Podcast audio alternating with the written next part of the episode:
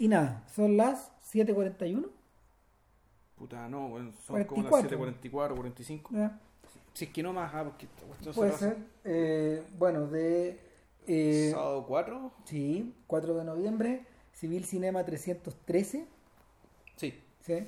Las películas que no nos avergüenzan y bueno, estamos en noviembre, pero estamos eh, eh, igual que con el calendario...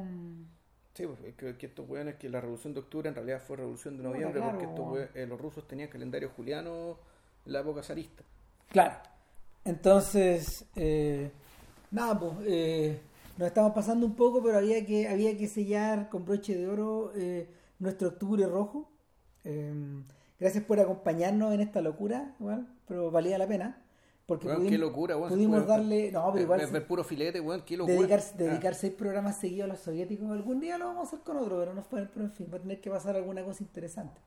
Eh, pero no, lo bueno que lo bueno que lo bueno que hicimos fue darle una, un recorrido completo a no, sí. puta, al cine. No, no, pero sí es como un pano, pero pero, era- pero es una es un recorrido sinóptico. Sí, pasamos por lo Claro, pasamos por eh, todos eh, los Cortamos por partes cosas importantes, sabiendo sí que igual hay cosas que están fuera todavía. Que, Sí, por ya, cierto. ya habrá tiempo para, para, para hacerse cargo de ellas para después. dedicarnos y todo. Claro, pero no, o sea, efectivamente, no, ya igual nosotros eh, habíamos hecho hartas pasas por el cine soviético en distintas épocas, por distintos lados. O sea, tenemos nuestro ciclo de Tarkovsky, por ejemplo, ahí pendiente. ¿Cachai? O sea que lo estamos haciendo una vez al Que va a año. continuar y Claro. continuar. Claro, hicimos a Klimov, hicimos, hicimos a, a Budovkin e hicimos a, a Sigabertov. Claro. y a, a Larisa Chepitko, y así, y teníamos y, un par más. Eh, ah, Sokurov también, hicimos Sokurov soviético, todavía no hemos Claro. hecho el Sokurov ya post, eh, post, post, post Glasnost. Glasnost. Claro, no, no, no nos hemos dedicado a eso, pero queríamos cerrar con algo que está justo en el medio. Y en el fondo, a mi gusto, eh, yo siento que si uno se quisiera meter eh, como un Lego en, en esta en esta materia, eh, este, este punto, este punto de la historia del cine soviético es una súper buena puerta de entrada. No solo porque es amigable y porque en, ese, en, en- en esta, en esta especie de bisagra se generaron muy buenas películas, sino también porque de alguna forma el, mainstream del cine soviético de la época eh, estaba muy bien orientado. Eh, se había separado, se había separado de, de los fundadores, pese a mantener eh, su tradición. Eh, se había separado del realismo socialista y, y de alguna manera todo lo que se generó en este momento tuvo cola después. Eh, Tarkovsky, Parajdanov, Shepitko, Klimov, todos respondieron de alguna forma a las películas que se hicieron en este periodo. Claro, por este periodo. eh, Ahora, tú todavía no has, hablado de qué no has dicho qué película vamos a hablar hoy No. día. pues. Eh, bueno, Ram se está refiriendo a la, la película en particular de la que hablaremos hoy, es el, el vuelo de las cigüeñas, o el vuelo de las grullas, de Crying Cigüeña en realidad. El vuelo, el vuelo de las cigüeñas, eh, película de Mikhail Kalatozov del año 1957. Y por el periodo que habla, que habla Cristian se relaciona, se está refiriendo principalmente a lo que ocurrió después de la muerte de Stalin. Claro. Eh, principalmente. Lo que en- la- uno, cuando uno lee la- los textos en inglés sobre este periodo usan la palabra de, de thaw, T-H-A-W, que es una especie de distensión, eh, que, por una parte implicó un relajamiento, una, una mejoría de las relaciones con Occidente, hasta la crisis de los misiles, eso sí, pero que en, el ámbito interno y en el ámbito artístico particularmente implicó cierta liberalización respecto de los, eh, de los imperativos del realismo socialista. Es decir, eh, de hecho hubo un periodo, creo que fue el mismo año de la muerte de Stalin, que decían que se filmaron realmente muy pocas películas porque el caudal creativo estaba demasiado comprimido, demasiado ahogado, demasiado constreñido. Entonces aquí lo que suele pasar cuando tú artificialmente eh, bloqueas puta, bloqueas la energía y la inteligencia de las personas, lo que termina pasando es que una vez que tú liberas ese bloqueo, puta, eh, se produce la explosión.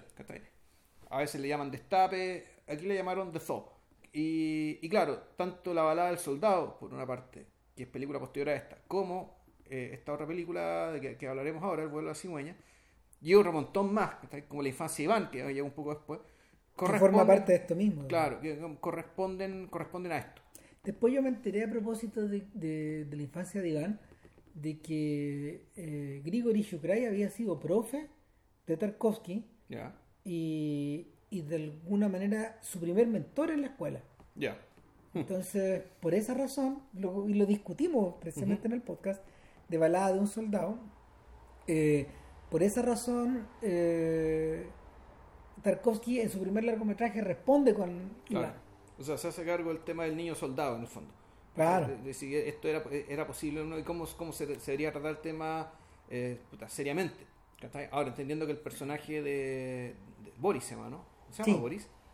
No. ¿Cuál? ¿El personaje? El soldado. El, soldado. Uy, no me acuerdo. El, protagonista, el soldado, digamos, que era, era, era mayor de edad todavía, era un, era un, joven de 16, 17 años, pero que claro, era, era irrealista que con esa edad se comportara con ese nivel de, de entereza. Pero bueno, de, eso, hablamos. Eh, cuando pasan en las cigüeñas, la idea, la idea central eh, es bastante similar. Es un filme que se estrenó cerca de un año y medio antes que el otro. Ya. Y ambos también tuvieron una figuración importante en Occidente porque eh, cuando pasan las cigüeñas es, es la primera es la única película. Es la, fue. No, no creo que no. esa es la única que ganó, que ganó la Palma de Oro, ¿no? Eh, claro, es una película que ganó la Palma de Oro en Cannes, pero no la ganó en cualquier época, O sea, si de hecho si uno se pone a buscar eh, el, los ganadores del Festival de Cannes, uno se va a topar con que en 1958, momento en que, que compite, en que compite la película, estaba dando vuelta, estaban dando vuelta un montón de otras, un montón de otros personajes. O sea, eh, de hecho, miren, si, si seleccionamos, si seleccionamos acá en la Wikipedia los ganadores de la Palma de Oro, a ver, vamos viendo. De lo, aquí lo vamos a encontrar. Claro, por ejemplo, eh, en 1954 había ganado The Gate of Hell de Teinosuke Kinugasa, que es una película que de alguna manera se descolgó. Eh, llega a Japón, llega a Japón em, justo después de los Misoguchi, de la aparición de los primeros Misoguchi, de Kurosawa, etc. Eh, de hecho, Gates of Hell es una película de podcast. Eh, el, el escenario del miedo ganó en 1953 esta película de Louis Malcolm Jacques Cousteau, El mundo silencioso del 56. William Wyler ganó el 57. Orfeo Negro ganó el 59. La Dolce ganó el 60. exactamente. Y ahí cambia la cosa. Porque cuando Fellini gana, se abre la puerta para Luis Buñuel, para Visconti, para Jack Demy, para. etcétera. Para otros personajes. Pero el. La, la película de Cala, Kalatosov, o Kalatosov creo que, porque parece que tiene el apellido después de la T, eh, el, acento, eh, compartió, compartió un mundo que en realidad, eh, un mundo donde, la, donde ella era como la, ella era como la curiosidad. sobre todo porque, por, lo menos en el, por lo menos en el panorama francés, de mediados de, de los 50, ¿qué flotaba? Flotaba Bresson, flotaba Renoir todavía. Eh, las películas de Bergman estaban siendo proyectadas en la cineteca. Las películas, como te decía, de los japoneses estaban siendo proyectadas. Y el cine soviético había desaparecido durante muchos años por estar todo por estar todo para adentro, todo cerrado. y los Truffaut justo aparecieron ese año y, justo ahí, y después.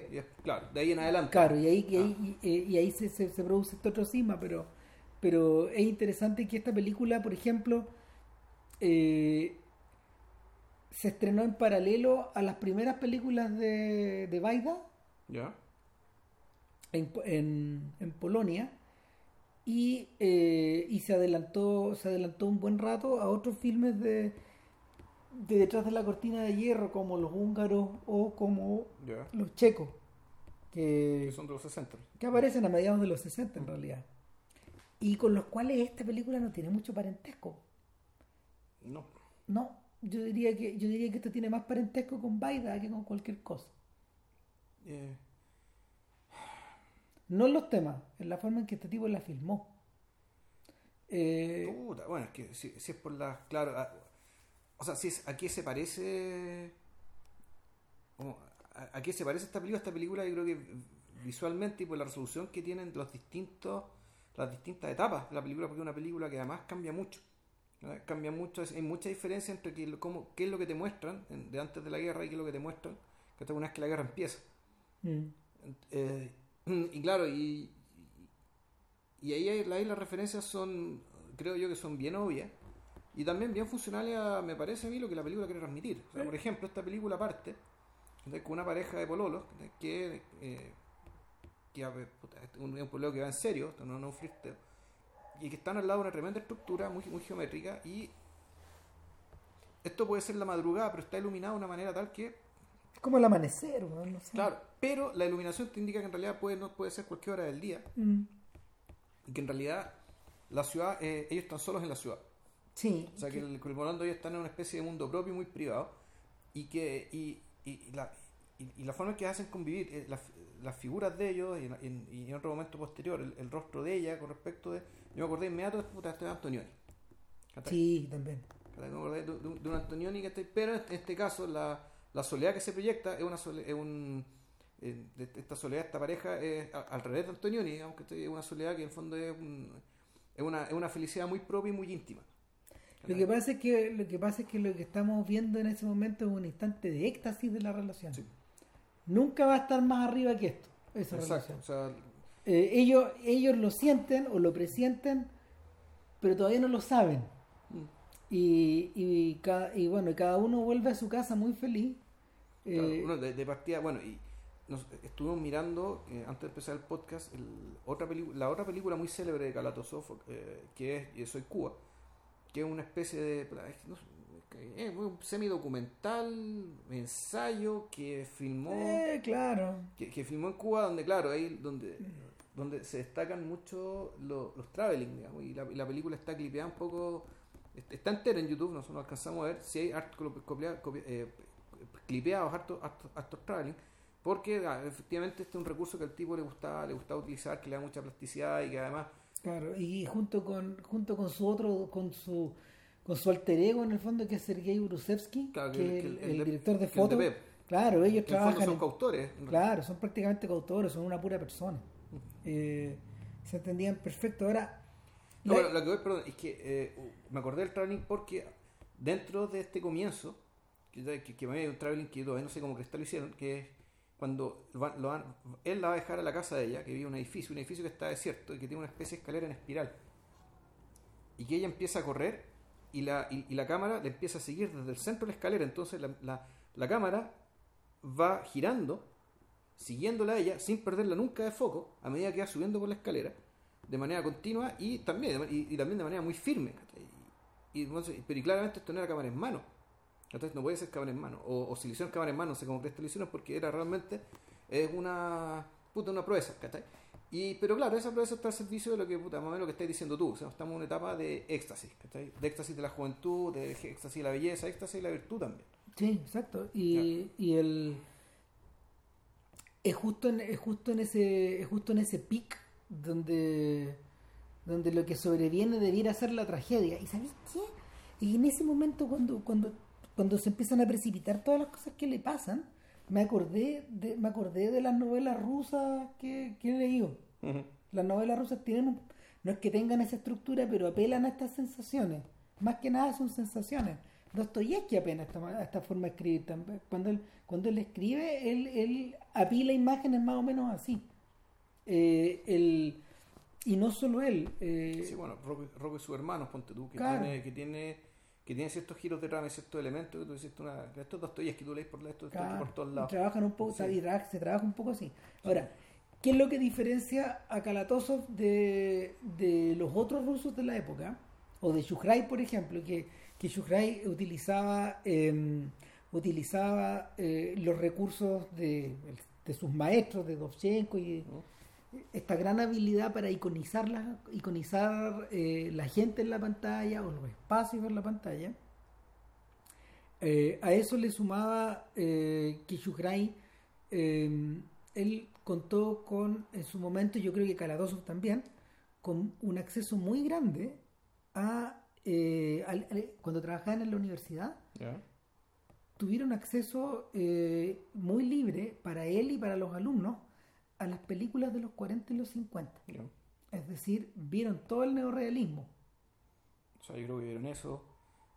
Vieron lo que el viento se llevó, que para mí es un Sí, poco la, claro. es- para mí es la película a la cual este le está respondiendo. Lo absorbieron, los Sí. absor- absorbieron toda esta weá. Los, ¿Cachai? los niños del paraíso, por ejemplo. Sí. Que hay toda una escena que tiene que ver con el, el manejo de la multitud. Y lo que está pasando con esa multitud, que tú dices, esto, esto es, esto lo sacaron de Sí, ahí. está sacado de ahí. No, pues no Entonces esto era, una, era una suerte como de puesta al día. Esta es la primera generación de cineastas soviéticos que pudo ver estas cosas. Claro. Después de que se levantó la prohibición, de hecho. O, o pudo filmar como si lo hubiera visto. En el fondo sí. pues. Y entonces, eh, Chukrai, perdón, Chukrai y sobre todo Kalaso- Kalatozov se ven muy modernos. Sí. Se ven modernos, se ven al día. Esto es como una apuesta al día. Es un poco lo que le pasa a los cines nuevos de América Latina en los 60. Cuando se ponen al día con la Nouvelle Vague, se ponen al día con el neorrealismo, se ponen al día con Bergman y con todas estas cosas con el existencialismo cinematográfico o como lo quieran llamar. Entonces es un momento donde el cine soviético vuelve a sentirse contemporáneo, pero con una cosa extra. Durante todo el filme yo tuve la sensación de que Kalatozov maneja los espacios abiertos, los, los lugares reales, los maneja con una intención, con una intención eh, como si estuviera poniendo en escena una ópera o un musical. Todo está muy bien coreografiado, todo está, todo está eh, orientado a eh, los gestos de las personas, los movimientos de las personas, los encuadres, todos están orientados a, a hacer juego o a dialogar muy bien con el montaje, por ejemplo, y con los movimientos Y- de cámara. Entonces, exacto. hay una cosa que es musical aquí.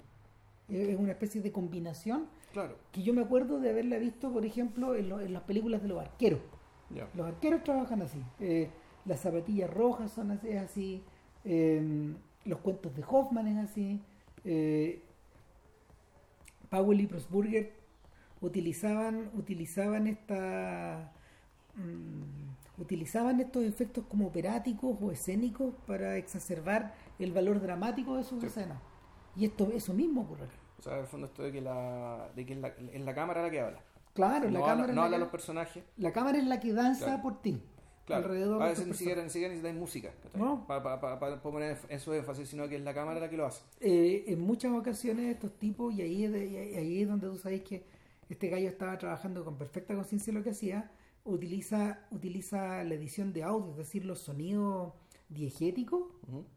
Eh, no, no, perdón, los no diegéticos, Los no diegéticos, los ¿eh? no diegéticos, los de, su- los de la realidad en el fondo, él los utiliza como si estuviera componiendo una... No, esos son diegéticos. Ah, perdón, los diegéticos. los eso. diegéticos. Los diegéticos, O él- no diegéticos la música claro, incidental. él los utiliza como si estuviera, como si estuviera trabajando con una especie de partitura. Ya. ¿Cachai? Sobre todo en las escenas de multitudes. Eh, hay cosas que se escuchan, hay cosas que no se escuchan. No, claro, y además está todo lo que está al servicio de, de cierta idea que marcamos, de, de- de que marcamos en el podcast anterior, que es la que es más que una sensación, es una convicción, de que esta historia es una entre muchas. Claro. Entonces, el, la, hay- un este traveling, por ejemplo, cuando el personaje, que cuando Boris se va a la guerra y, y- y Verónica no, alca- no alcanza a llegar a verlo, la multitud la empiezan a mostrar, pero te la muestran a mostrar con las caras muy encima. Están todos en sus respectivas películas. pues, Entonces, claro, esta puede ser la película de cualquiera de estos, pero cualquiera de estos, ¿cachai? Y todo en igualdad de condiciones, ¿cachai? es y, la, weón. y, y el- y la cámara se mueve, se mueve y pasa una cámara tras otra, tras otra, y, efect- y efectivamente lo- lo- los sonidos digéticos, es decir, la cosa que le dice puta, un pololo a una polola, o un padre a su, hi- a su hija, ¿cachai? O una madre al hijo que se va, ¿cachai? Puta, todas, estas- todas estas cosas, ¿cachai? Efectivamente, Eh, te arman una te arman por una parte la un- una intención política en el fondo de que esto la guerra patriótica es esto Es como por si un tú- lado sí. y por otro también puta lo desesperante respecto en que entre, to- entre todas estas voces ¿cachai? La voz de nuestros amantes protagonistas puta se va a perder no es se va a escuchar Es como si estuvierais combinando a René Clair y a. ¿Cómo se llama el autor de Los Niños del Paraíso? Marcel Carné. Con Dovchenko. Mm, Como si juntarais estas dos cosas. Y. Porque, porque el poder de los rostros es muy grande en la escena. mm, y ahí eso, eso remite a Dovchenko, pero pero el uso de el uso del movimiento de cámara que también no se nos hace recordar a Wells eh, permite darle dinamismo a esta cuestión y le cambia el sentido lo lleva un pasito más allá Sí. y entonces nada bueno el toda esta a ver todo este tinglado está un poco al servicio de una historia que es bien melodramática y es la historia de estos amantes que con motivo del comienzo de la guerra se separan el día que uno de ellos, que es Boris, el hombre, el chico, el chico decide por Sea un, voluntario. Por un asunto de, pa- de patriotismo en el fondo. Que ni siquiera es o sea, la convi- el tema de la convicción ideológica no es parte del discurso. No, no, es el patriotismo. Eso está trabajado así. Aunque él, claro, él tiene un busto de Lenin en la pieza. Eh, sí, sí. Entonces la cuestión está, está trabajada, digamos, con esta sutileza, digamos, para no, para, Para no machacarte encima. Para no de eso. machacarte que, claro, es loco un convencido marxista, digamos, que todo el cuento, pero eso no es parte del discurso No. eh, planteado ahí, eh, planteado, digamos, en- en- ante el espectador. No, pues si el efecto que esta película tuvo en Occidente no penetró por ahí, sino que penetró por el penetró por el lado del melodrama. Sí, pero entró por el melodrama. O sea, insisto, yo creo que quien vio esto dijo, puta, aquí a- al fin hicieron en serio lo que el viento se llevó, que duran, durando la mitad. Pero porque claro, dura exactamente, dura una hora y media, bueno, es una maravilla de concisión esta película. sí, sí. ¿cachai? Eh, yo puedo una, porque son, hay muchos personajes, todos muy bien delineados, Mm. eh, y que además tiene esta, esta cosa por lo tremendo, ¿cachai? O sea, lo que tenía, lo que el viento se llevó, que era esta vocación, digamos, por mostrarte la guerra como un esfuerzo épico, digamos, en, este caso de ellos, del lado de los que perdieron. Claro, ahora eh, el, este, este chico se va a la guerra y, y no tiene la oportunidad de despedirse de ella, porque ambos se cruzan, ella, ella queda como atrapada entre la multitud, multitud, exacto. y llega tarde, llega tarde y, y para ese momento eh, los padres y las hermanas de, de Boris los están despidiendo en la estación del tren. Sí. Y, y Boris parte la guerra sin decir adiós, pero dejando un regalo que es una, es una ardilla, porque él le dice ardillita Sí. a, a- a la chiquilla. eh, y Y en la, con una nota dentro del canastito con, con bellotas que tenía. con unas bellotas doradas. Claro. Y, pero la, la nota la nota quedó abajo de las bellotas y nadie nadie se molestó en sacarla. Claro. Yo creo que porque ella ella veneró la veneró esta cosa como si fuera, no sé, como una como si fuera una estatuilla sagrada, entonces no se atrevía ni a tocarla. Y ahí estaba la ahí estaba la ardilla eh, como modo testigo finalmente. Pero mm, quedó como un regalo que quedó como un regalo que, que quedó en el fondo a medio entregar con esta cosa. Eh, O sea que algo interrumpido acá. O sea, pasa mucho rato, de hecho, antes de que podamos saber el contenido de la nota. Pasa prácticamente Sí.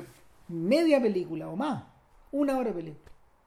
Entonces, eh, de ahí para adelante, comenzamos a seguir la historia, las respectivas historias de los dos. Claro, historias paralelas. Claro, ahora, siempre refiriéndonos más a ella que a Ah, él. legal. O sea, la, la protagonista de la película es ella. Sí, Ya que puta, era una actriz, era, era una actriz. Tatiana Semiolova, Creo una que cosa se así, claro, que era hija de un, de un, de un actor muy importante.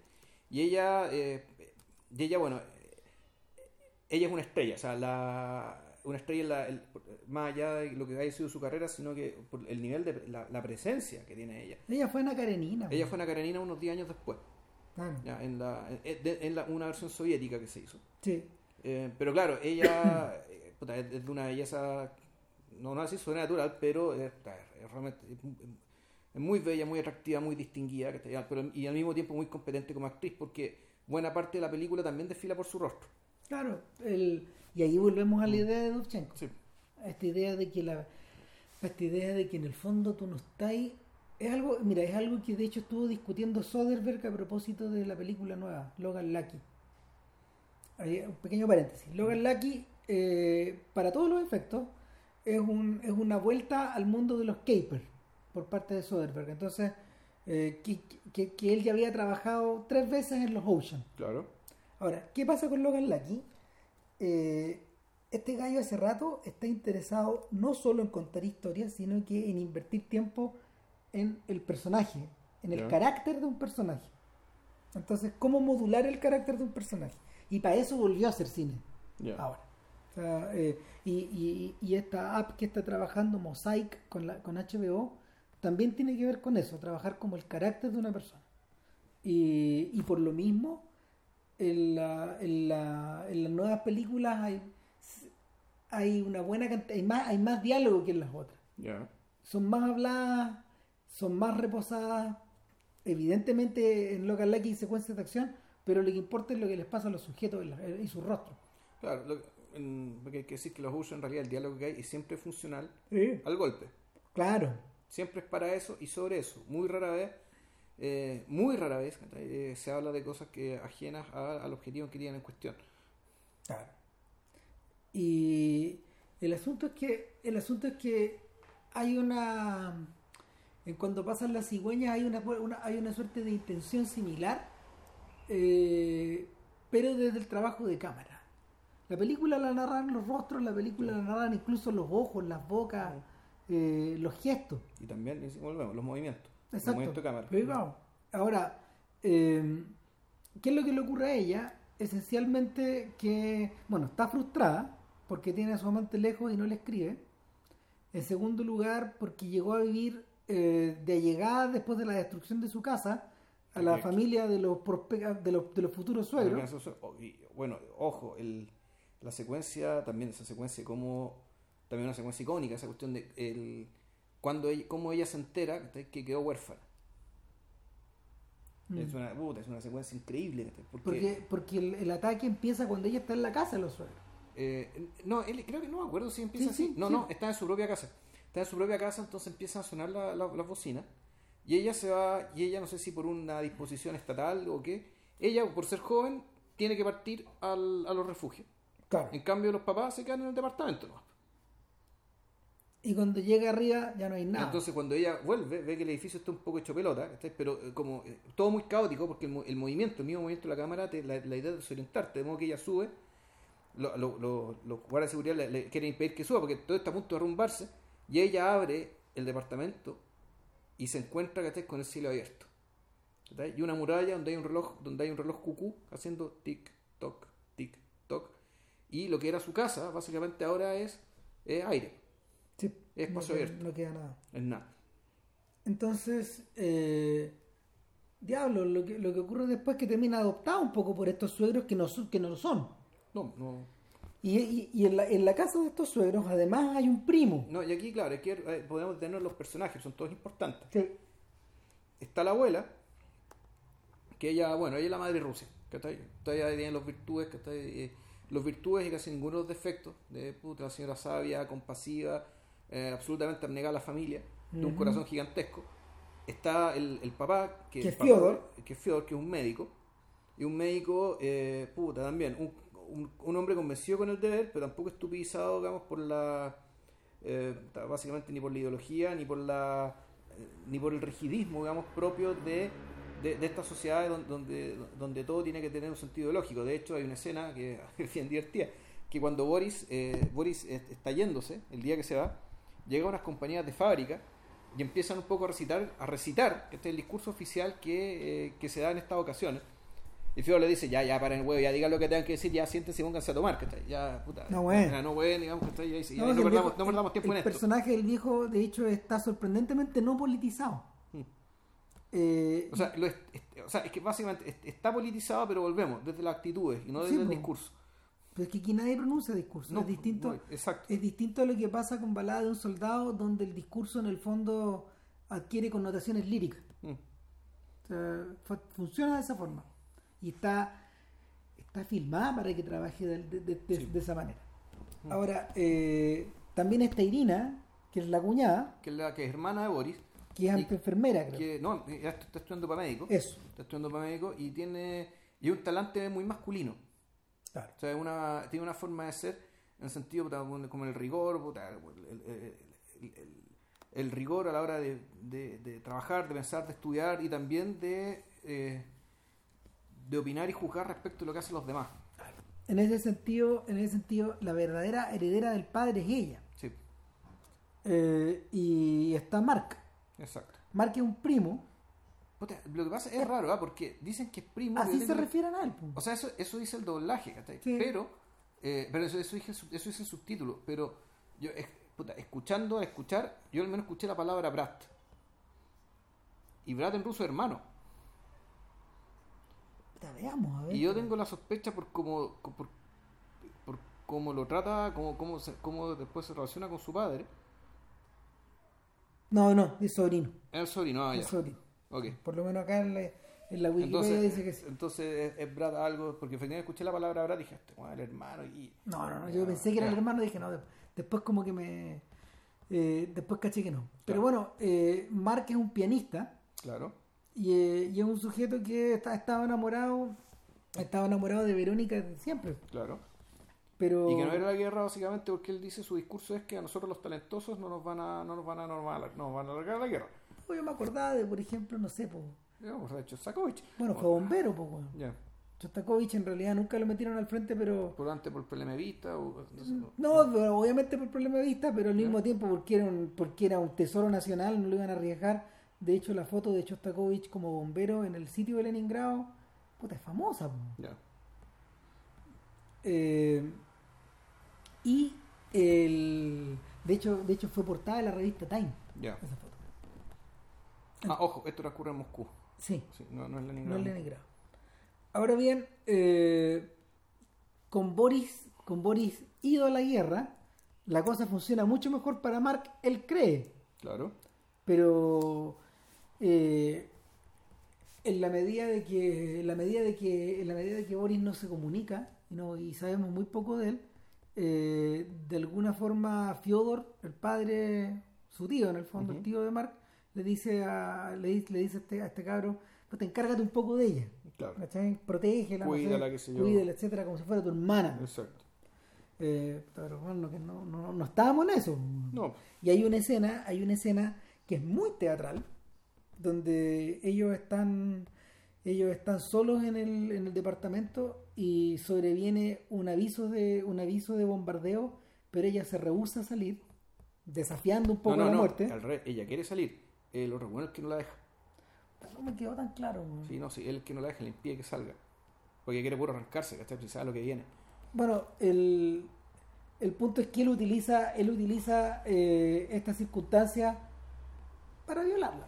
Básicamente eso es lo que O sea, ocurre. entre que la viola o entre que la seduce y ella ya se deja, porque el- la, la escena es bien ambigua, porque el, el- el hecho de que se produzca esto en medio de un bombardeo también es un poco para... Lo carga todo. Lo carga en el sentido de que tú decís, ya, claro, ella está... e- Ella básicamente afloja las defensas.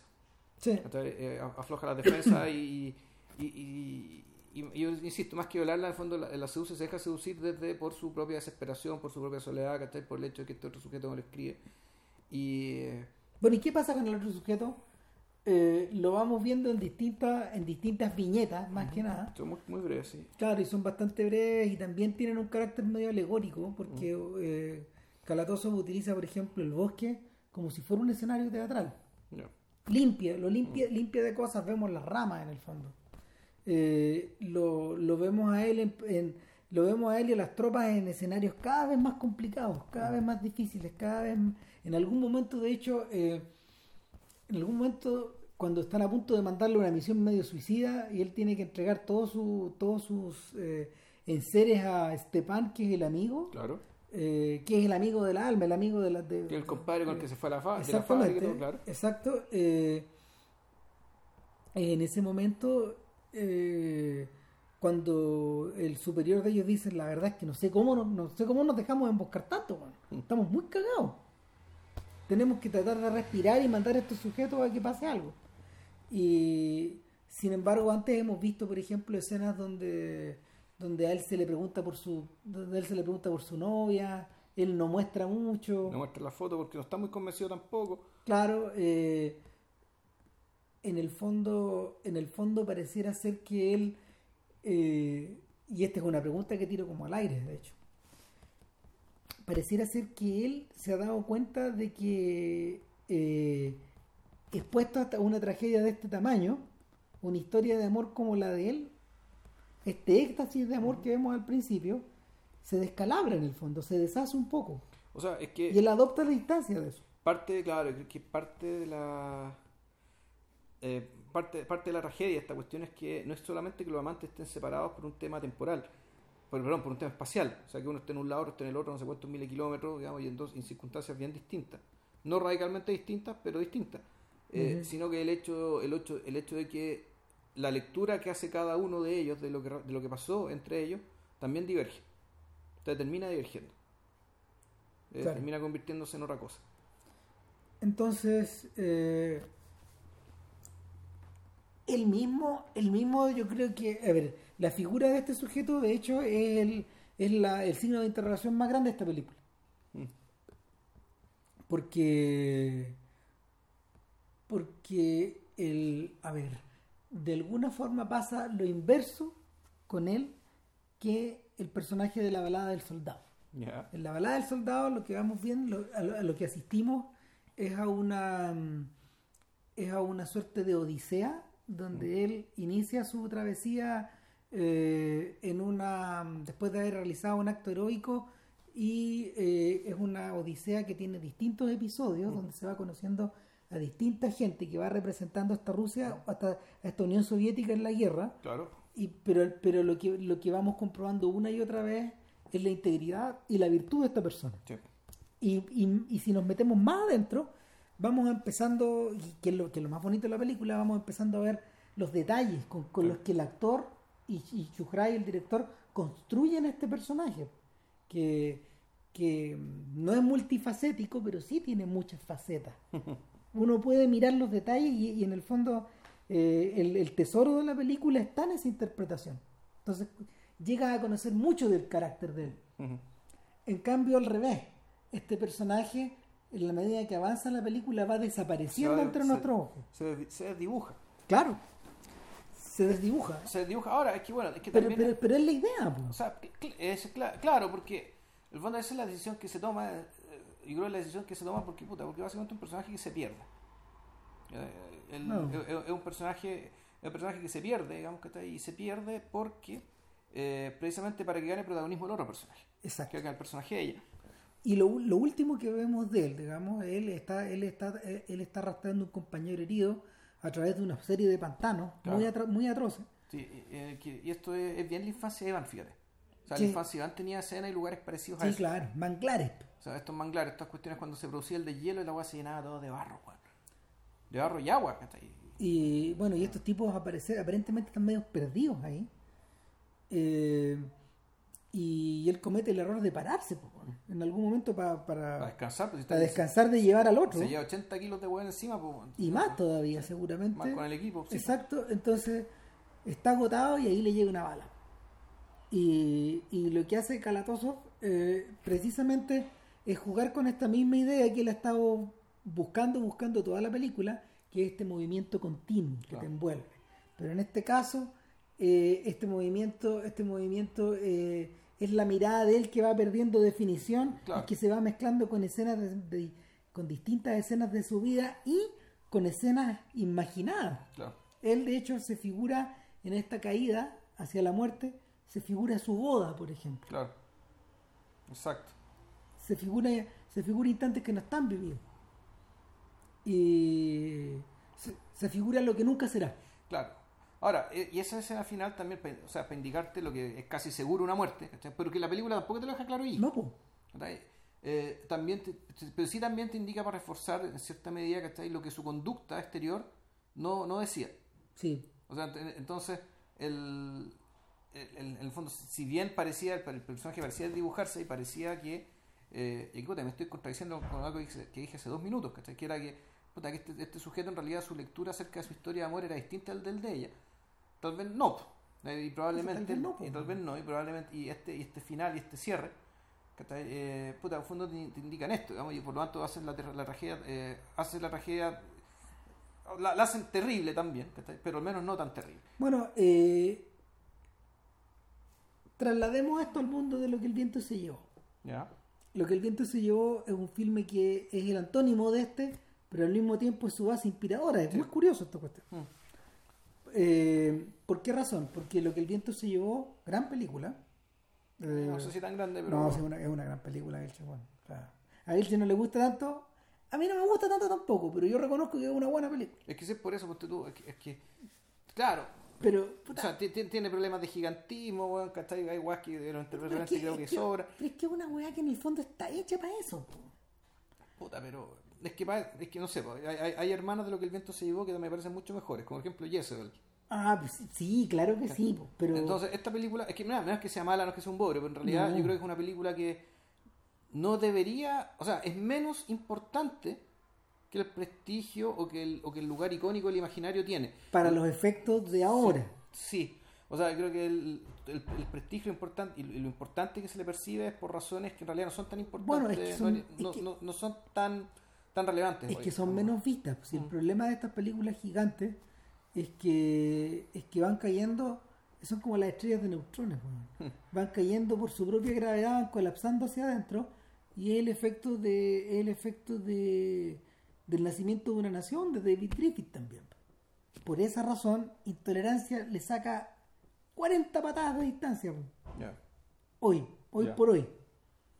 A pesar de que, a pesar de que el nacimiento de una nación tiene gran cine adentro, eh, todo lo que sujeta el edificio está mojado y está bajo cuestión también. O sea, bajo cuestión moral, Sí. eh, social, racial, todo está bajo cuestión ahí. A pesar de que hay gran cine adentro. Pero eh, en el- el- el- de lo mismo podría ser culpable lo que el viento se llevó. Ahora, ¿qué es lo que ocurre? Lo que el viento se llevó en el fondo es la historia, es la historia de una gran porfía. Sí. De un gran capricho. Sí, claro. O sea, de un- de- eh, porque es la historia de un personaje caprichoso. Sí, claro. Interpretado encantadoramente por Vivian Lee. Vivian Lee, un pedazo Esa de es su pega, claro. sí.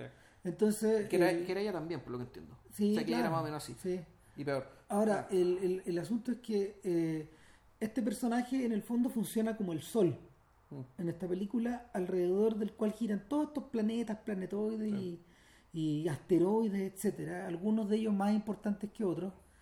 Eh, Mami, ponte tú la, la empleada de la casa, que en el fondo es como su brazo derecho, toda la película, y es como su madre. Es su, verdadera, es su verdadera madre. Claro, Claro. por un lado. Es la que la quiere como una madre. Exacto. Eh, por otro lado está Ashley, que, que en el fondo representa todas las virtudes. Que es el ideal romántico al que ella aspira. Exactamente.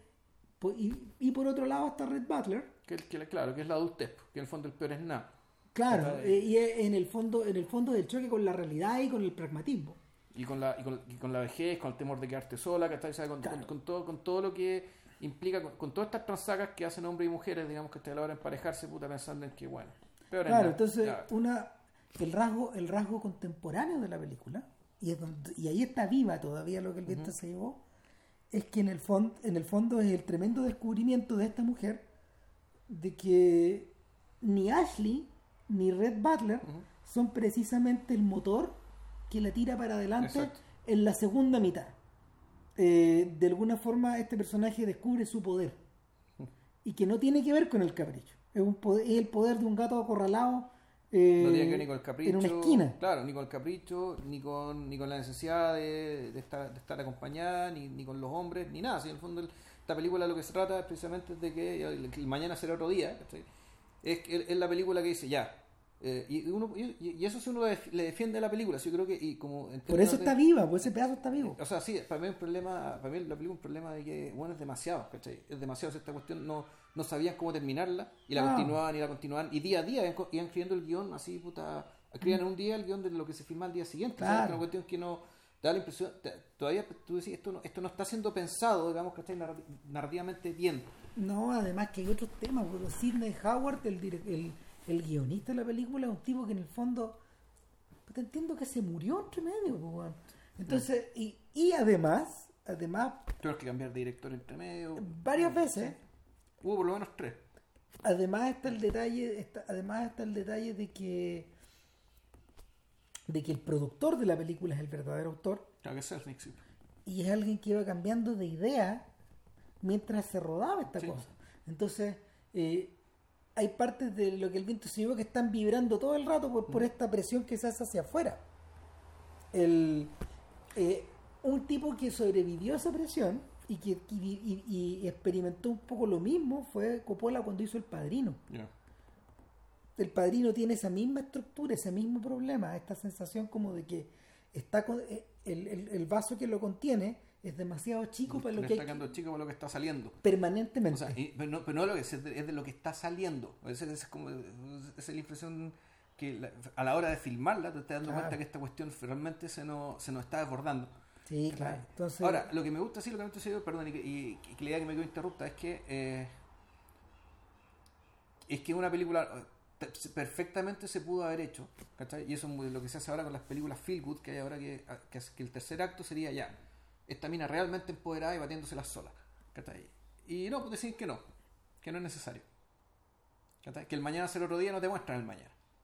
¿Cachai? Porque muchas películas te mostrarían el mañana, pues, ¿cachai? Y el final feliz y todo el cuento que está ya muy realizado. todo Y esto está interrumpido ahí. esto está interrumpido, acá, esto queda acá. Pa. Claro. Ah. Aquí Entonces- lo importante es el aprendizaje. Y, Claro, y, y, bueno, en ese sentido, en ese sentido, eh, eso tiene que, eh, eso es legado del cine clásico. sí.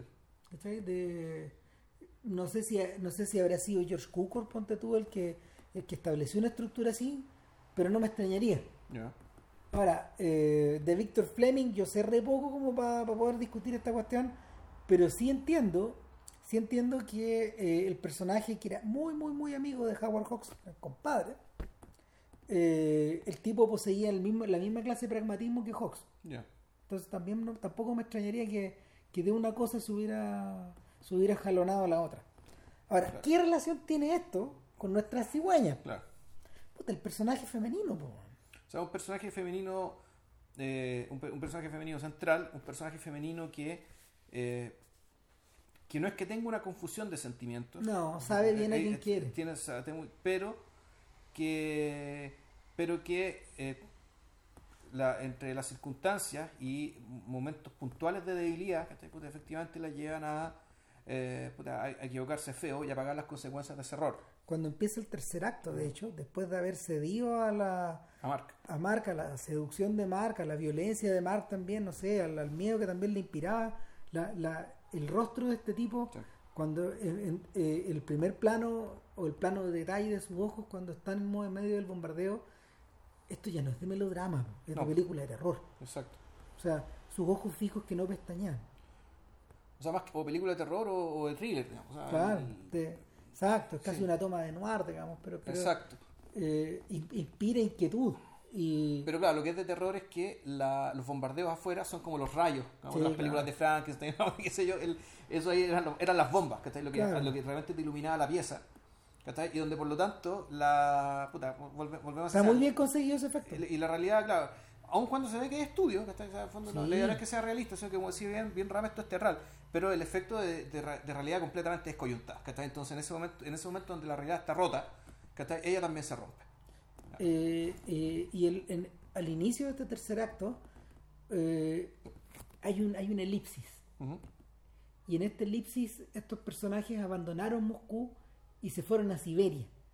O sea, fue- se fueron, Camino a Siberia. se fueron para adentro. O sea, lo que pasa Claro. cuando efectivamente cuando Moscú, Moscú, estuvo a punto de caer, el Moscú como capital completa y administrativamente hablando, Se todo, movió todo. se movieron por una ciudad que no me acuerdo cuál era. Claro. Eh, puta, eso leí en Vi Destino. Y- Que, sí, eh, fue una ciudad, se, se, se mudó toda una ciudad X, y durante mucho tiempo, o algunos años, esa ciudad fue la capital de Rusia. Entonces, claro, eh, Todo se desplazó. todo se desplazó o para allá o para otros lugares cercanos. Claro, y ahí, ahí nos, ahí nos empieza a quedar claro que eh, el doctor Fiodor es un personaje importante. de hecho. O sea, no pueden prescindir de él y se lo llevan.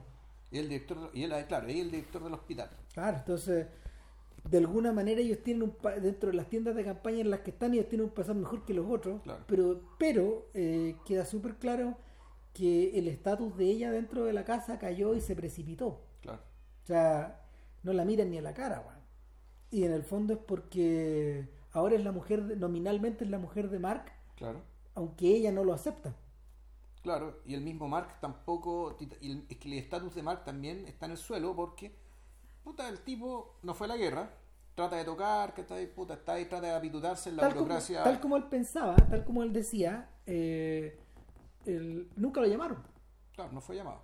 Bueno, por alguna razón, Porque que los talentosos no lo llaman. Puta madre. Claro. Entonces, ahora, ahora está, ahora anda de la mano con un sujeto que tiene una pinta muy extraña, que en el fondo anda es un contrabandista, y es un sujeto que así como, así como se trasladó la burocracia, se trasladó el hueveo también. Sí, claro. Entonces estos tipos que están viviendo de noche y entre ellos Mark que está haciendo de pianista de un club nocturno hechizo en el fondo, eh, todos ellos están animando las noches también de, de, esta- Claro. de este otro mundo o de este Moscú B. Entonces, pues, mientras Mark está ahí básicamente dedicado al hueveo, que es un huevo que entre todo es necesario, ¿cachai? Pero el, a, a los ojos de, puta, del el, el- el- el director del hospital, po, que, que recibe a los locos weón, viene, que vienen Todos los días, está como Claro. weón. están recibiendo a la gente, Que a no, la gente. bueno, re- recién, no es como una carnicería, si recién kilos de carne. Todo. Exactamente, pues, una- de carne, es, de un carne, desfile de errores. Claro, y, y hay un momento en que también una secuencia bien que, que esta secuencia cuando llega una micro donde viene el que sabemos que era el tipo que, que estaba llevando a Lapa, Boris, cuando le llega el disparo. Que llega ahí. Claro. Y en algún momento, puta, no. Lo van a no, dejar en ese no hospital. está, y no está Boris. Y no está Boris, nos demuestran que Boris no está. Y llega él, a los- y llega él con una micro al hospital diciendo, bueno, puta, parece que no cabemos en este hospital porque el director mira esta micro bueno, no, no puedo recibir 80, ya no me cabe más y el hospital está testado. no me cabe más". Exactamente. En- Los personajes nunca se conocen, pero están en- comparten, comparten un mismo lugar. No, y aparte que como esta película funciona sobre la base de malos entendidos, es decir, diferencias de 5 minutos que hacen que uno no vea a otro, ¿cachai? Aquí pasa lo mismo. Es decir, la familia se puede enterado mucho antes de qué es lo que pasó, y nosotros también. Porque él, él- él él sabía quién era el personaje, Claro. claro. Entonces, el, este personaje, bueno, ¿cómo era que se llamaba? El... Uh, tiene un nombre conocido, bueno, el... ¿El, El- chico? El, el cabro, el, el, el cabro este. A ver, espérate. Sí, veamos al tiro, dame un segundo. El sujeto se llamaba Bolodia. Sí, era Bolodia. Sí. Su amigo no, no era particularmente amigo. No, al revés, de hecho lo mandaron justo Sí. al reconocimiento porque se agarraron a combos, Eh, este buen de Bolodia era, era medio sicón, era medio burlesco, entonces echó una talla respecto de, la, de lo bonita que era, que era Verónica Que era por la foto. Entonces Boris, ya estaba tostado, weón, ¿cachai? Choreado porque la la mina- la- le, le un combo. Así los ve el capitán y al par de hueones, ¿cachai? Se van los dos, los dos juntos, ¿cachai? se van a hacer la exploración, Claro. el reconocimiento. Ahora, eh, no sabemos cuánto tiempo pasó, pero sí que pasó suficiente, sí que pasó lo suficiente como para que todas las relaciones de poder cambiaran de alguna manera. No, se pasado por lo menos un año. porque- La verdadera dueña de casa, de hecho, ahora es Irina. sí. Ella maneja todo. Y porque el viejo en el fondo está colapsado. Claro, este aunque- y ella también trabaja en el hospital, pues sí, ese Claro. es el cuento. Y, y, y de, alguna, de alguna forma Verónica es las cenizas de lo que vimos antes. Sí. Eh, tanto así que... Muy apagada, con la mirada baja, ¿cachai? Es, Claro. como una- es como un fantasma que dando vueltas. Claro, y... Y, y que de- trata de hacerse útil siendo enfermera del hospital. Claro. Pero eh, es en ese punto donde todo colapsa, porque tal vez haciendo referencia a su experiencia personal, tal vez eh, en, un, en un arranque de angustia, tal vez de cansancio, Fyodor, el director, al recibir a toda esta gente, de hecho, se enfrenta con se enfrenta con un sujeto que anda llorando, que, que está gritando, llorando porque se acaba de enterar que su mujer lo dejó por su, por su mejor amigo Claro, eh, allá en la ciudad de donde él venía. exacto. Esta noticia le llega por carta. Entonces este tipo lo, lo sube y lo baja. O sea, puta, es una, es, es una fi- filípica, es una pues, filípica magníficamente actuada, magníficamente Es la escrita. Porque, claro, lo que le dice, bueno, usted no llore. Good riddance, usted se sacó de encima una mala mujer. Porque imagínese, mientras usted está, puta, mientras usted está ahí arriesgando el pellejo por todos nosotros, que está ahí, puta, y por el país, eh, puta, usted en el fondo lo que tenía era una mujer puta, inconsciente, inconsistente, weón, que, que en el fondo no está a la altura, no está a la altura un héroe como usted. Así Exacto. que usted, puta, ya deje de llorar, weón, levante la cabeza, ¿cachai? Y, bueno, y al carajo. Bueno, y volvemos con la ambigüedad. Mm. Porque tú no sabes de dónde está hablando este. O sea, yo creo que él, él efectivamente, eh, estaba Verónica al lado, pero él no la ve. No, no atrás. la ve. Y él lo, lo dice, puta, con un enojo tremendo. Eh, Es algo que tiene muy guardado. que tiene ¿no? muy guardado, que está- no lo está diciendo a propósito, o sea, con esta no, no lo está diciendo con este, con este ánimo para que ella a la hora lo escuche o para hacerla sentir mal. Sin embargo, el buen está fuera de sí, está descontrolado, digamos, que está puta por Porque todo. en algún ¿Cuánto momento hay que reventar, pues, pero bueno. efectivamente, o sea, como puesto eh, por, por su por nivel de responsabilidad que tiene, por lo que le pasó en su familia, digamos, ¿cachai? Por, y por tratar de consolar a este pobre cabro que está hecho bolsa. Está hasta las cachas. ¿cachai? Entonces, pues, este weón se manda esta filípica, ¿cachai? Eh, muy bien escrita, muy bien actuada, podemos decir. Y después, ¿cachai? Verónica está escuchando y Juan dice, bueno, aquí se fue toda la cresta. Puta, no la vio más, weón, y ella sale corriendo, agarra lo que pilla, eh, y en algún momento uno piensa en el suicidio, claramente, Claro. pues se va, se va, se va a un puente Está un puente arriba de un tren, ¿cachai? Claro. Un puente arriba de la línea del tren. y nos tiramos arriba del tren, pues, o sea, la cámara prácticamente está arriba del tren. O sea, claro, y, y- y ella lo va a hacer, o, sea, o te da la impresión de que ella lo va a hacer, lo está pensando seriamente. Claro. Y aquí, cague, aquí la película ya se vuelve medio surrealista. No, no sé si medio surrealista o realismo mágico, esto que aparece un cabro chico perdido, Puta, que responda el nombre de que Boris. se llama. Boris también. Ah, Entonces, eh, eh, este tipo de milagros, digamos, que sobre todo en la, una mentalidad un poco supersticiosa, dicen ya, bueno, esto, esto es lo que tengo. Bueno, esto Claro. realmente es lo único que tengo. Y, Y- se lo lleva a la casa y lo adopta. Así, care palo. Y vuelve a ver, se vuelve a producir otro, otra, otra elipsis eh, y ya estamos en otra situación, en otro acto y en el fondo ella va a buscar a, es es el momento en que ella va a buscar en la noche a, a Mark y todo precipita. ¿Por qué? Porque mm, ella, ella no va en busca de Mark, sino que va en busca de eh, la ardilla, Claro, porque quiere, quiere que el niño juegue con la ardilla. claro. Y la ardilla que día, no, se la llevó Mark para no sé dónde, Se la quería pasar a no sé quién. Claro. Ahora, yo siento que acá le falta un, pe- un pelito de metraje a la película. Probablemente anduvieron cortando a lo mejor. Ya. Porque estos personajes nocturnos no están, no están tan delineados como los otros. Están más bien ahí, puestos. Yo siento que había algo, eh, porque este tipo tenía un amante en el fondo. sí. Se sabe muy, se alcanza a saber muy poco de ese amante. Y, y- y estamos entrando en el mundo de cenizas y diamantes. ¿Te acordáis que había toda una trama que tenía que ver con la vida nocturna, con locales, con empresarios, con gente que bebía de noche? Mm. con, con, eh, en el filme de Baida había todo, todo- había toda una entelequia armada en torno a eso porque los gallos vivían en un hotel en medio de Sí. esta guerra de guerrilla. Ya esto, ya Es esto que era muy raro porque básicamente el día, el día era para combatir y la noche era para hacer diplomacia. Te da la impresión de que así está dividido el, el trabajo. Más Así o se menos. más o menos. Entonces, el, eh, eh, en este punto donde, donde, donde esta escena que es clave en la película aparece puesta en un lugar que no habíamos visto antes, es medio rato. Y, y el... Nada. Eh, eh, al revés de como como no como como esta otra mujer no tiene el compromiso ni la veneración por esa ardilla ella llega y la vacía nomás y encuentra el Claro. mensaje y el mensaje empieza a pasar de un lado para otro y el mensaje está dirigido a una tal Verónica que todos conocen quién es porque es la esposa gorreada de este, Claro.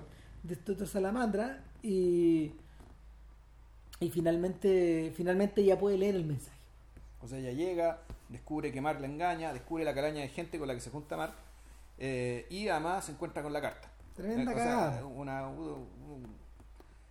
y esta carta cuyo contenido nunca conocimos.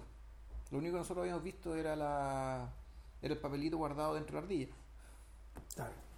Y, y es una carta rara porque pese a que pese a que en ella Boris proclama su amor incondicional, está terminando con ella, pues, de alguna forma.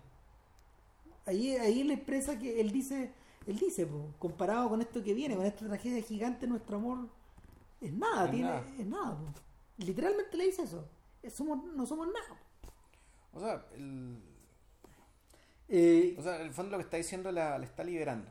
Sí, exacto. O sea, de hecho, eh, es Ah. curioso porque el texto de la carta contradice el corazón de lo que mueve a Verónica durante la película. Mm. Y debiera restarle el piso, total. Pero lo que, lo que finalmente ocurre es que genera una suerte como de paz en ella. Ella queda even, de ahí, de, de- de ahí en adelante. Hay una suerte como de equilibrio precario donde en el fondo ella sigue esperando. Claro, a ver, lo, lo que pasa es que el- Pero- este, este equilibrio, este, este- esto que decís tú, se produce básicamente de un tema de conocimiento. Es decir, eh, de, de- de conocimiento y de seguridad. Porque, porque tanto él como ella, en la medida que no se pudieron despedir, ¿cachai? más allá de no poder despedirse, en Esta realidad, es la despedida. re- realmente queda- no, además quedaron con el, bueno, ¿cuál es nuestro- ¿en qué quedamos? ¿Cuál es nuestro- estatus? ¿Cómo nos separamos? ¿Cómo nos vamos a volver a juntar? Puta. ¿Qué, qué viene? Entonces, claro, la, la postura de Boris es que, eh, dado que el mundo, nuestro mundo, ¿cachai? Se está, está colapsando hasta sus, en sus cimientos. ¿cachai? Eh, puta, en el fondo eso no es importante. No. No es algo que nos sirva ahora a preocuparnos. ¿cachai? Realmente hay cosas más importantes que preocuparse. Bueno, ese eh, el momento ana- eh, en lo que el viento se llevó, el momento análogo es cuando finalmente enfrentada a- al ataque y a la posible violación por parte de un soldado, eh, Scarlett O'Hara toma el fusil y se lo echa. Mm. Y de ahí para adelante empieza otra cosa. O sea, ya no, no necesita ni un hueón al lado. Mm.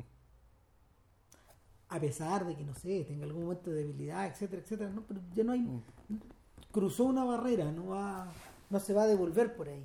Eh, la cruza precisamente en el momento en que la mansión donde, donde ella de- donde ella desplegaba sus caprichos es un fantasma, ya no queda nada. La cruz en un momento donde toda la gente que aparecía al principio de la película, la más de la mitad está muerta. La mitad muertos, empobrecidos. Claro, destruidos, aplastados, claro. Y eh, la, la, cruza, la cruza en un escenario donde, donde esta mujer caprichosa se ha vuelto, eh, se ha vuelto parte de, eh, de, de, la fuerza de la razón y de la fuerza del, del, del sentido y no del sinsentido. O sea, que en el fondo vuelca su, su porfía y su capricho, digamos, hacia vinculado a eso al mero deseo de vivir y sobrevivir, ¿cachai? Eso ah. ya basta para que sea ¿cachai? un elemento puto, estabilizador ¿cachai? Y, que te, y, que, y, y, que permite, y que permite la recuperación de la normalidad. Ahora, lo fascinante de lo fascinante de la cigüeña y también lo que también te habla de su economía de su economía visual es que todo eso que, que en, lo que el viento se llevó se demora como media hora esta weá ocurre en una elipsis pues weón. No la vemos no vemos eso. El, el day of reckoning como dicen los gringos el momento cuando te miras a ti mismo. Entonces en la siguiente en la, en la siguiente escena que es brevísima también finalmente aparece Volodia tocándole la puerta al doctor Fyodor pero no está el doctor está ella. Claro. Y, y, y, Volodia no, no, entra explicando todo, porque como él tenía el deber de contarle al padre, claro. Eh, él, empieza a preguntar, a preguntar, a preguntar, y en algún momento le dice, ¿sabes qué? Lo que pasa es que igual es medio incómodo y es súper difícil para mí tener que contarle a un padre sobre la muerte de su hijo. Sobre la muerte de su hijo. Claro. Claro, y llega un momento en que además, y esto, y esto es un detalle bien, bien pequeño, pero no sé, me acabo de acordar, es que él, Volodia, había visto la foto de ella. Sí. Y sin embargo él dice, bueno, y además el tema me habló de su chica. Y, y, ahí Verónica dice, yo era su chica. Esto y, y, el buen dice, te parece que la cagué, pero nunca, eh, como que nunca se hace alusión a la foto que alguna vez vio que le impresionó tanto que echó el chiste en el fondo porque parece que tiene al frente a otra mujer en el fondo o, o, tiene muy mala memoria o básicamente la mujer que ve en la foto y la que, está, la que tiene al frente suyo ya no son la misma. No. Es irreconocible. Yo creo que por ahí, esa es la segunda respuesta porque de ahí para adelante el, hay, un, hay un corte y luego tenemos una escena también muy teatral donde los personajes están dispuestos como una fotografía artística o como en un ballet, ordenados en escena eh, de una manera, de, una forma en que eh, están, están ordenados así hacia el fondo del plano. Ya. Es como en una B. Y una escena muy breve también. O sea, porque muy breve. y, es, la escena posterior al momento en que Volodia le cuenta al padre de la muerte de su hijo. Claro. Al padre, a la hermana y. Ya, ¿Y no está Mark? Mark no, Mark ya se fue. Mark, Mark, Mark abandona el mundo de los vivos después. Claro, bueno, nos, faltó un detalle, de hecho, que em, y el que, que finalmente Fyodor averigua por qué Mark eh, nunca fue llamado. Claro. Y es porque utilizó el nombre de su tío para, para como moneda de cambio, en el fondo. Como moneda de cambio, a escondidas del viejo. Y el viejo nunca se enteró. Y después de eso ya no hay nada que decir. No, claro. El... Yo diría, de hecho, que en, términos... En, el fondo, claro, tú decías metafóricamente hablando, toda esta historia de esta película es una gran limpieza. Sí, y la película, la película en el fondo, como tal, el corazón dramático, el nudo y todo, se acaba ahí. Ahí. Y lo que viene es una coda extraordinaria, pero, pero, que... Sí, pero, sí, pero no, porque al mismo tiempo ella, eh, ella nunca se convence del todo, porque por algo, ella es como un fantasma que pena, bueno, vuelve, la escena termina la guerra ganaron. Gran corte. O sea, termina el corte, se va, se va, Volodia se va.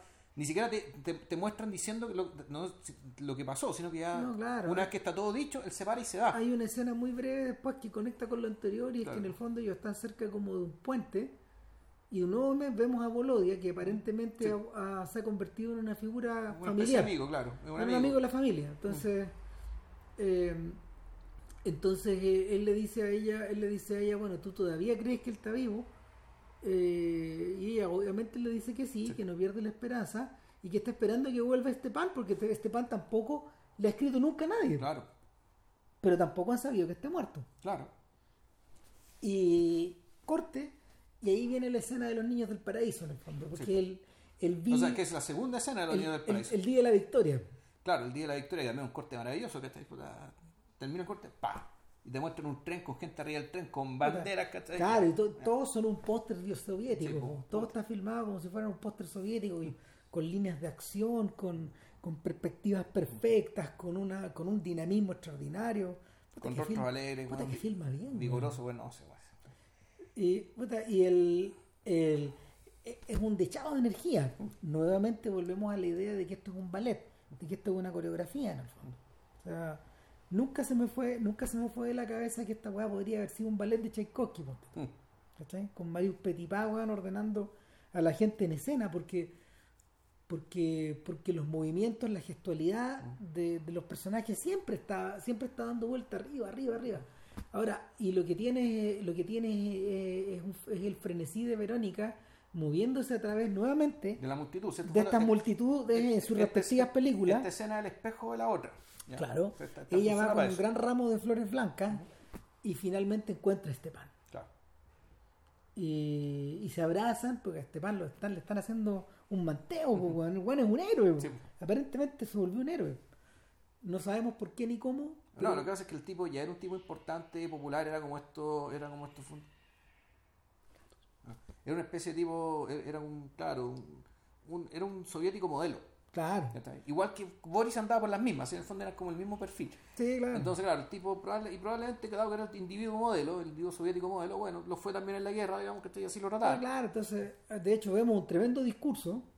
No, es que es muy heavy, porque el, ella se da toda esta vuelta buscando desesperadamente, sigue buscando y sigue buscando y no sigue para, buscando. Y claro, encuentra este pan y este pan le, le confirma lo que ya se- nosotros sabíamos, que- sabíamos. que el tipo muere. Y sin embargo, eh, y está en eso, ya puta, eh, básicamente recibiendo el golpe. Y esto también me parece que es una especie de. También es una es un prodigio ¿cachai? del cine que se empieza un discurso, un discurso muy breve. Puta, felicitando a los que volvieron, felicitando a sus familias y recordando a los que no volvieron.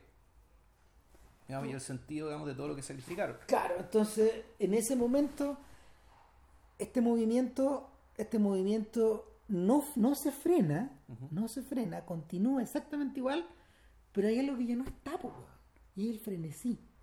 ¿Cachai? Ese frenesí y esa angustia, el- el- la cámara se sigue moviendo y ella, ella empieza de alguna manera a ir entregando partes de ella, que es el ramo, Claro. ¿cachai? Se lo va pasando a- se lo va pasando a un niño, se lo va pasando una- un viejo, se lo va pasando Pero una ya, pareja. claro. pero entonces, como decís tú, la, la cámara, ¿cachai? El, el, movimiento de la cámara y las acciones ya te indican que esta mujer ya cam- paz, hizo, un switch. ¿eh? Hizo un switch. Pero la maravilla es que este switch es inmediato, pero es creíble que sea inmediato. Sí, po. Pero yo quiero, yo creo que eso tiene que ver, eso que tiene que ver con el manejo de la dinámica Sí. de, de estos dos tipos, de- del director y el DP. El DP. ¿Cachai? Porque el cono- o sea, en el fondo en el fondo conocen tan bien es no, nos ordenaron tan bien la lógica de, De su propio lenguaje. de su digamos, propio de su- lenguaje, de esa rapidez, de ese movimiento que, que no acaba, que no acaba, que Y ahora y, con- y- y- y con las caras que aparecen, digamos, una detrás de otra, que estáis con una. Efectivamente, una cuestión que te llena la pantalla. Claro, entonces eh, ya no está, ya no está esa presión, ya no está esa necesidad como de- esa necesidad interior de revolverse y revolverse y revolverse. Buscar Hay una, buscar suerte, buscar, hay una suerte de encuentro con uno mismo y en ese momento donde ella se puso un corte, ella levanta la vista y está en la cigüeña. Claro. O sea, ¿Cachai? este- y mientras está repartiendo las flores, ¿cachai? Y ella ya es otra cosa. Vuelven a pasar las cigüeñas probablemente en la otra dirección.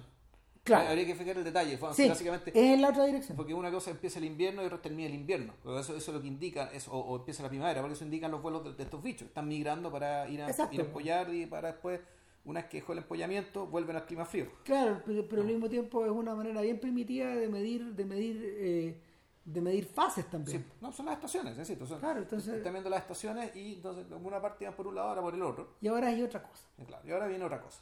Entonces, y, y- En todo sentido, digamos. Pero en esa otra cosa no está sola porque se acerca Fiodor, que, que en el fondo la recibe como una hija otra vez, y, y se van, y la película acaba. Y la película acaba tal como empezó, cierra un círculo. Claro. Eh, eh, yo me he quedado con la duda, de hecho, de... eh, O sea, y como Dobchenko, como, como hablamos de lo que pasa con exacto, Dobchenko, de, de ver, de ver cuántos de estos se cuela a Soy Cuba parece que harto, Ya. pero se ve harto más Dovchenko también los que, los que alcanzamos a mirar. O sea, de Kostnikov a Dobchenko, bueno, y de Malik, o sea, porque hay cosas que son Claro. absolutamente Malik, o sea, este, el, el- el tema del discurso. Ah, Ahora, por otro lado, la Criterion Collection editó otra película de, Kalato- Kala- ¿De. Claro, una que se metió en problemas, de hecho, ¿Ya? con la censura. Que va la cagada. De hecho, los soviéticos siempre dijeron que eh, el- la carta nunca enviada, Letter Never Sent, así se, Ya. llama, así se llama la película, eh, la carta sin enviar, ¿Ya? en el fondo, es una que para ellos, a pesar de que eh, fue ingresada al Festival de Cannes y que fue levantada del Festival de Cannes, eh, para ellos es una película inconclusa. Ah, ¿cachai? Y, y es una película que es del año 61, por ahí. ya. Por ahí tiene que ser Posterior a 50. este, Claro, es la siguiente de este weón. ya. Ok. Claro. Y también creo que es un filme, creo que también es un filme de guerra, weón. Sí. eh, o por lo menos esa sensación me da. Mira, a ver, veamos. Letter Never Sent. Que entiendo que también es famosa. Claro, dice, es, un- es una película de aventuras, también protagonizada por Tatiana Samoilova. eh, es la historia de un guía y tres geólogos que se internan en, la, en el bosque boreal de, de- del cen- eh, un bosque boreal en el centro de Siberia.